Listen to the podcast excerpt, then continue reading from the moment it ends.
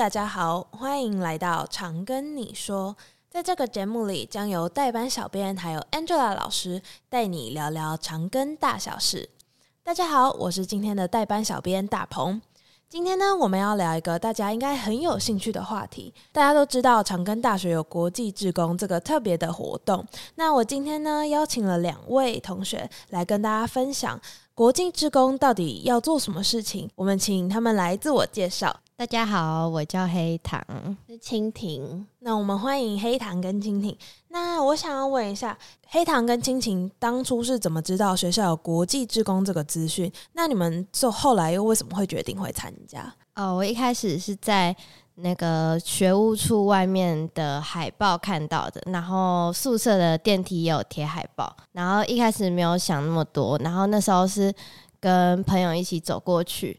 就突然就在起哄，然后就说：“哎、欸，要不要参加？要不要报名？”这样，然后后来又遇到蜻蜓，因为我们是同班，然后我们就一起说：“还是就一起报名看看。”这样，就在那个冲动之下就报名，就填了那个表单。哦，所以其实参与动机超简单，就只是因为看到海报，然后大家一个兴致一来就去参与。对，但是因为本来。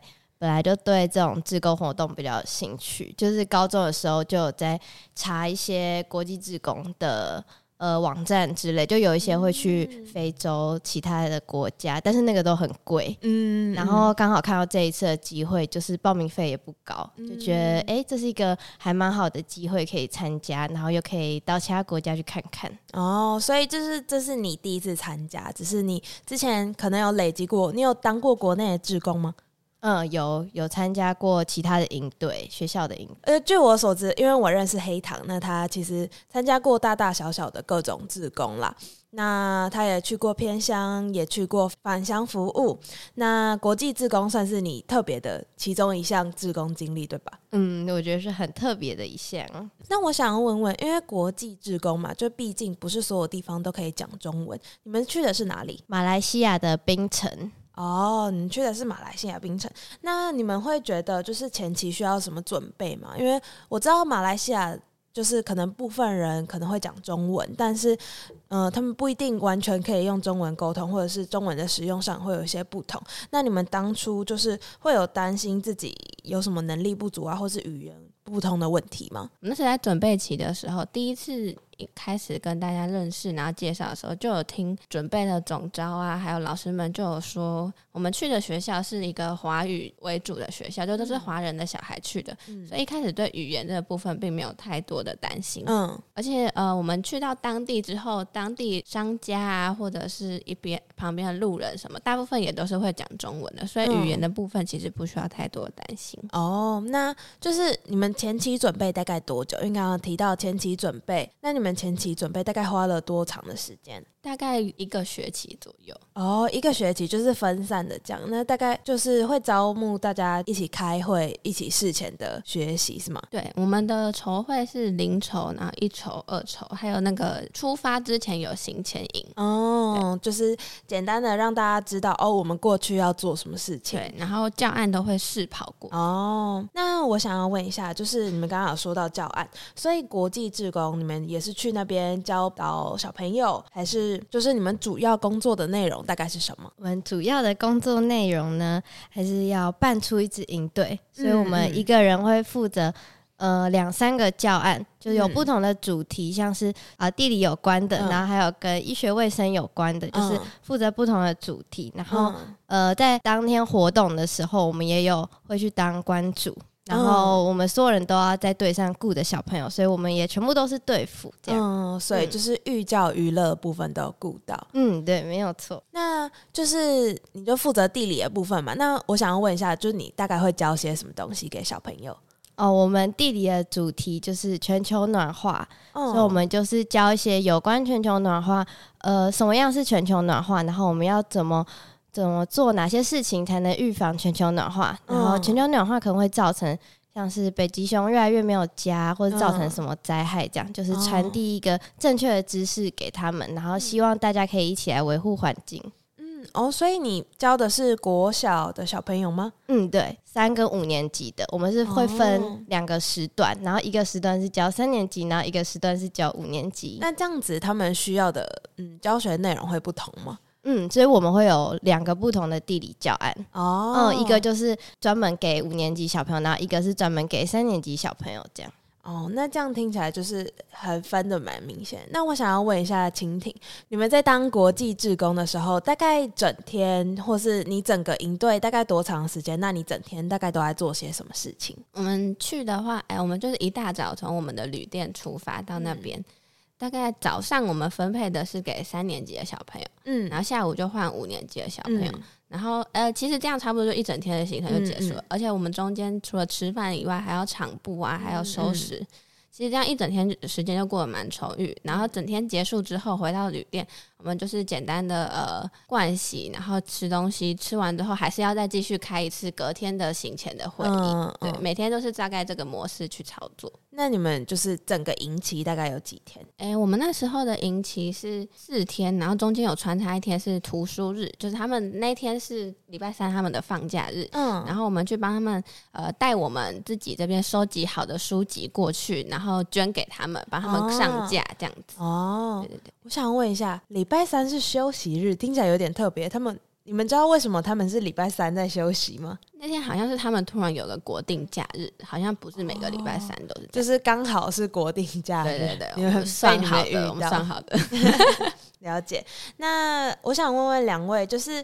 诶、欸，你们觉得就是当国际志工有什么比较辛苦的事情吗？或是你们在过程中有遇到什么困难？比如说筹备过程中啊，或是迎期的时候有遇到什么突发状况等等的？我觉得去到那边之后会需要蛮多临场反应的能力。嗯就是到了当地之后，会发现我们原本想的教案有一点不适合当地的文化，或者是那边小朋友的思考模式。毕竟他们学的华文跟我们学的会有一点点差距。哦，有一个教案是我们要制作天灯，嗯，但是我们讲天灯，他们听不懂。哦，在他们那边他们是叫孔明灯。哦，就有一些到现场我们才会知道会发生什么状况。嗯嗯嗯，就是蛮考验临场能力的应变。哦，那黑糖有遇到什么特别事吗？呃，我比较有印象的是我们在设计课程的时候，然后我们想说五年级的小朋友可能差不多到这个程度，然后所以我们就设计了这样的教案，然后可能像教案里面就有一些问题会需要他们回答，嗯，但是到了现场。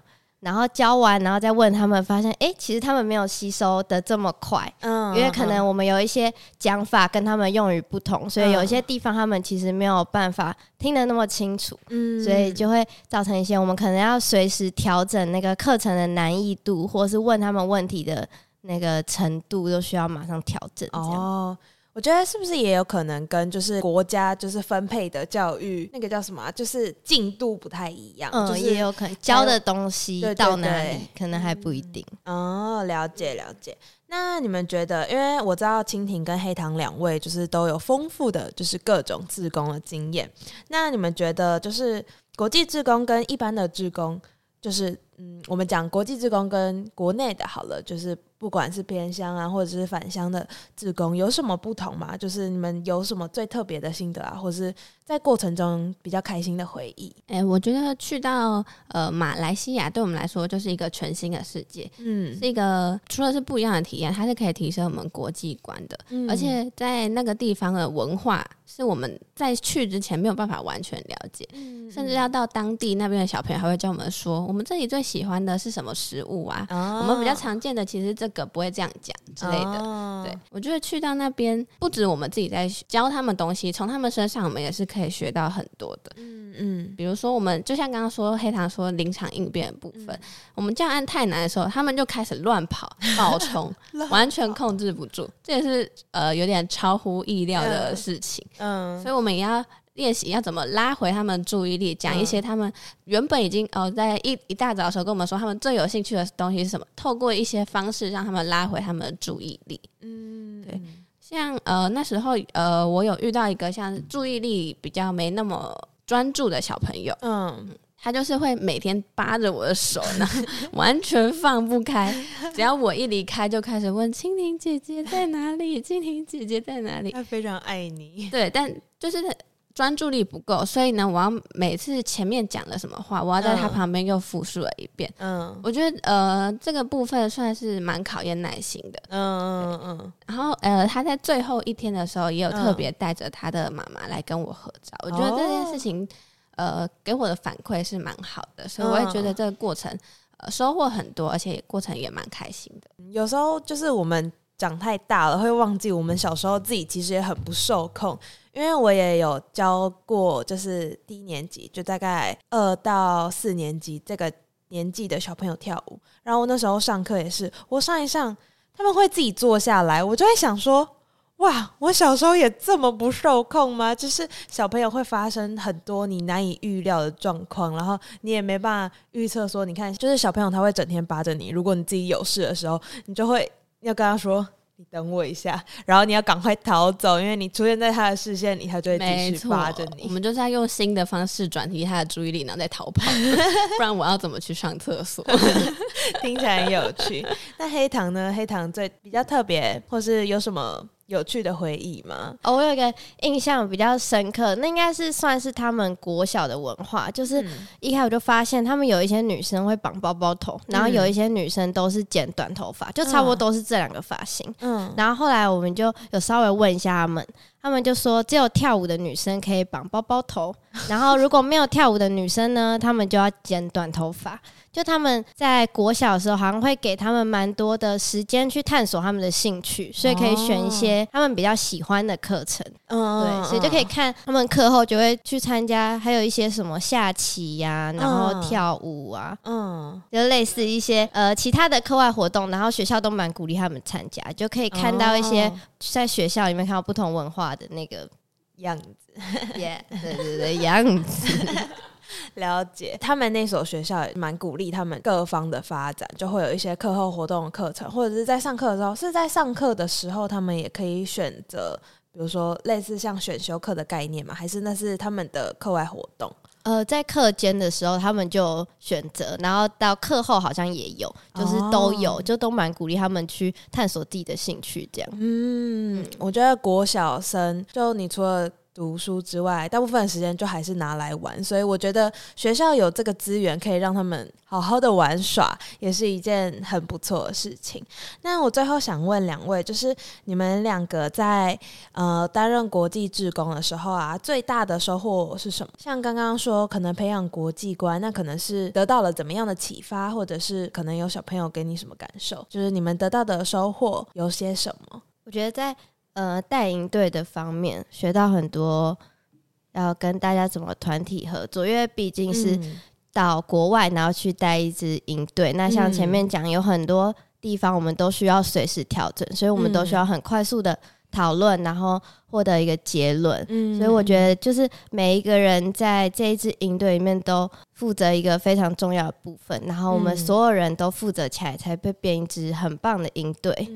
那在营队以外的时间，我觉得，因为营队以外，我们还有一些零碎的时间，可以到冰城的各个地方走走。哦，嗯，然后我觉得在这一段这些零碎的时间里面，我可以去探索冰城这个地方，然后认识很多当地文化，也吃到很多。当地的美食，美食嗯、对，然后呃也有试着，因为那边比较多是印度人跟马来西亚人还有华人，嗯，嗯，所以有时候也会试着用英文跟一些 印度人沟通，但其实也听不太懂，但就可以鼓励自己尝试着跟一些外国人讲话，这样、哦、我觉得这是蛮大的收获。嗯嗯，那蜻蜓呢？就像刚刚说到那个国际观部分，其实从他们就是生活的形态可以发现，他们生活是比较淳朴，然后比较保守。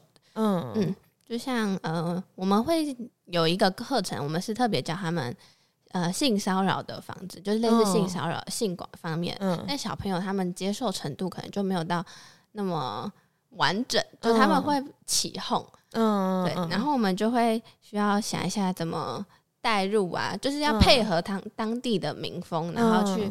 呃，让他们更容易吸收我们想要带给他们的东西。嗯，对，我觉得这个过程是我们要思考我们想要带给他们的是什么东西。嗯嗯，不是我们一直想要塞给他们，但他们吸收不了。那这个失去我们一开始参加或者是报名这个营队意义。而且我们那个营队里面的呃总副招啊、行政总招跟呃，我们之间呃团队的成员，其实大家都呃蛮愿意互相讨论跟沟通的，嗯、就是在团队里面也是一种学习呀。嗯嗯，所以就总结两位刚刚讲的，就是。呃，因为变化比较快速的关系，加上就是两地，你毕竟还没有接实际接触到之前，一切都是未知数，所以这整个营队很考验大家的合作能力，也很考验大家的应变能力。那就是交给小朋友的部分啊，也你们也有可能从他们身上学到一些。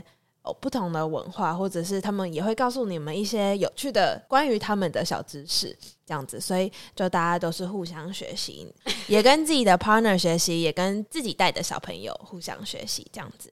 好，那最后想问两位，有推荐给怎么样的同学参加吗？或者是如果要你们推荐这个营队，你们会以怎么样的方式？我觉得会想要推荐给一些。呃，喜欢参加活动的人，然后喜欢认识新的人，喜欢交朋友，嗯、然后对营队活动也有一定的热忱。独乐毕竟这一个这一支营队的本身还是呃要办出一支营队，而不是出国玩，嗯、所以我觉得对活动有热忱非常重要。嗯、那如果想要出国看看的朋友，当然也非常欢迎，因为我觉得这真的是一个很好的机会，嗯、不用花到这么这么多的钱，但是又可以借由这个机会到国外去看看。哦。嗯了解，那今天谢谢黑糖跟蜻蜓来接受我们的访问。那我们请黑糖跟蜻蜓跟大家说拜拜，大家拜拜。如果你们喜欢我们的节目，不管你正在使用哪个平台收听，请给五星好评，也别忘了订阅我们的 Instagram、YouTube 频道，并分享给你周遭所有的好友。请搜寻“常跟你说 ”，Tell me CGU。